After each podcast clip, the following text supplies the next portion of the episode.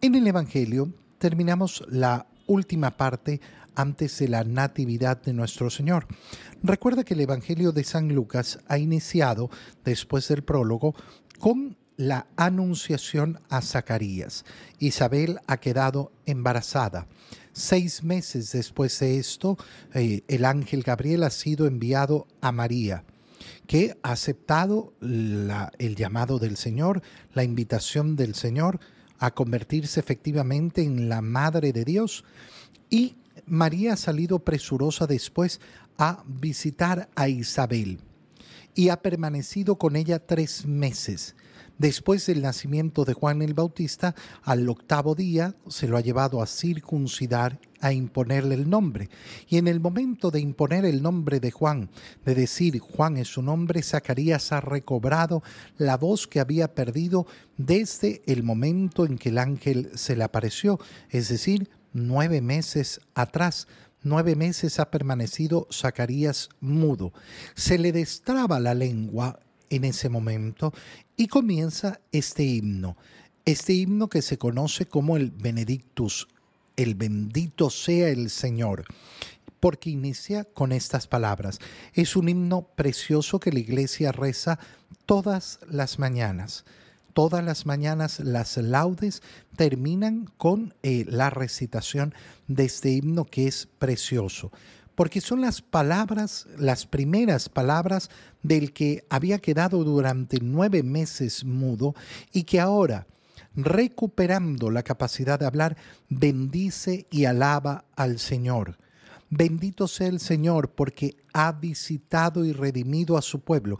Estas palabras de Zacarías no están referidas en primer lugar a su hijo, a ese que ya ha nacido, sino que ya sabe lo que está ocurriendo en el vientre de María.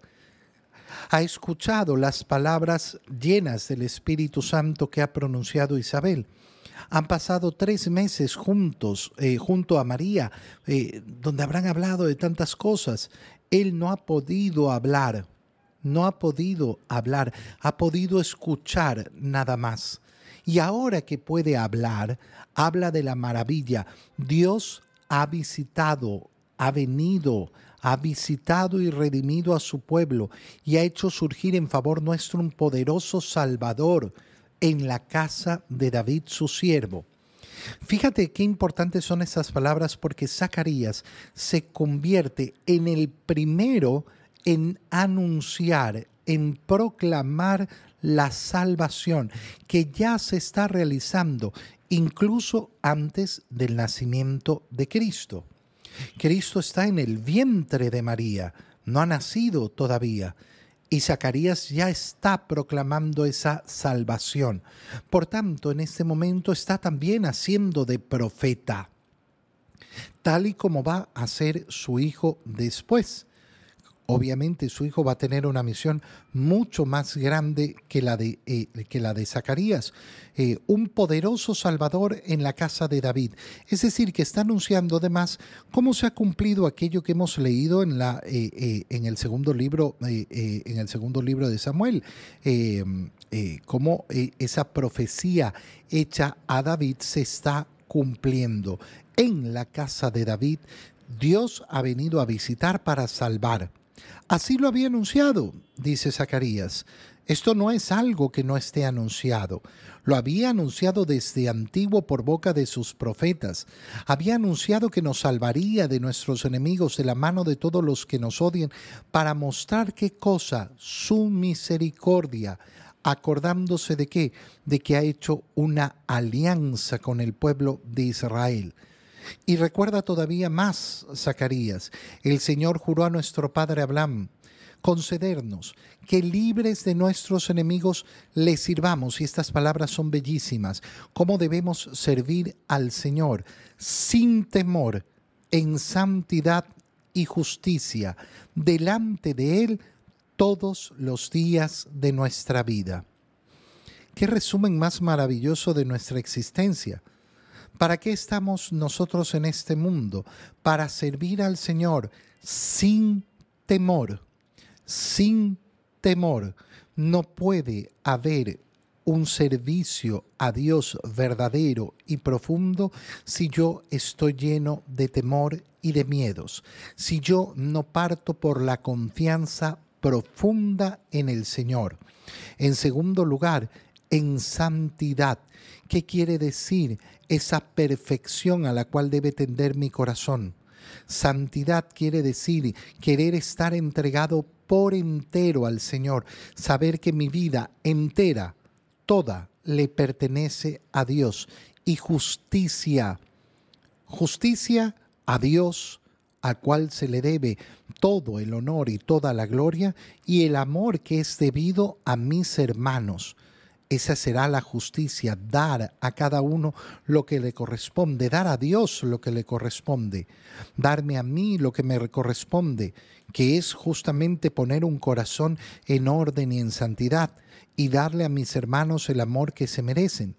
Delante de Él, delante de Dios, sabiendo que estoy delante de la presencia de Dios todos los días, no algunos días, todos los días de mi vida.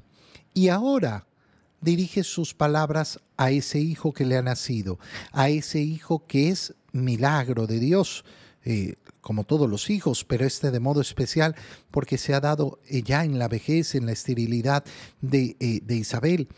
A ti, niño, te llamarán profeta del Altísimo, profeta de Dios, profeta del Altísimo. ¿Y por qué? Porque irás delante del Señor a preparar sus caminos.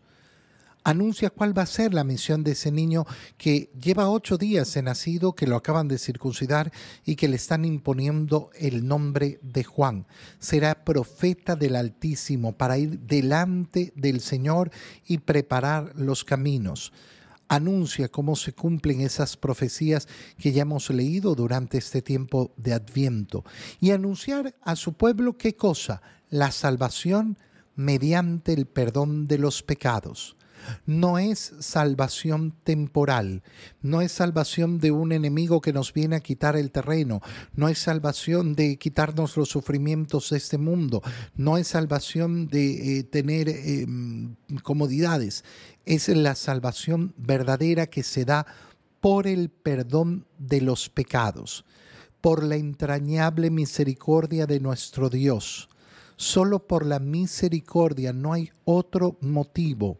que ha movido el corazón de Dios para hacer esto por nosotros?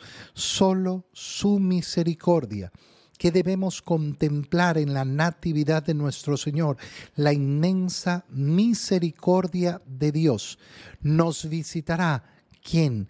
El sol que nace de lo alto. Prepara tu corazón para celebrar la Natividad de nuestro Señor, para descubrir en ese niño el verdadero sol. Este es el sol que nace de lo alto. ¿Para qué? Para iluminar a los que viven en tiniebla, para aquellos que no logran reconocer sus pecados, que viven en la sombra de la muerte, para guiar nuestros pasos ya en la luz por el camino de la paz.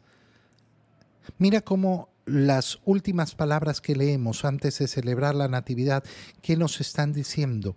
Navidad es fiesta de luz y de paz.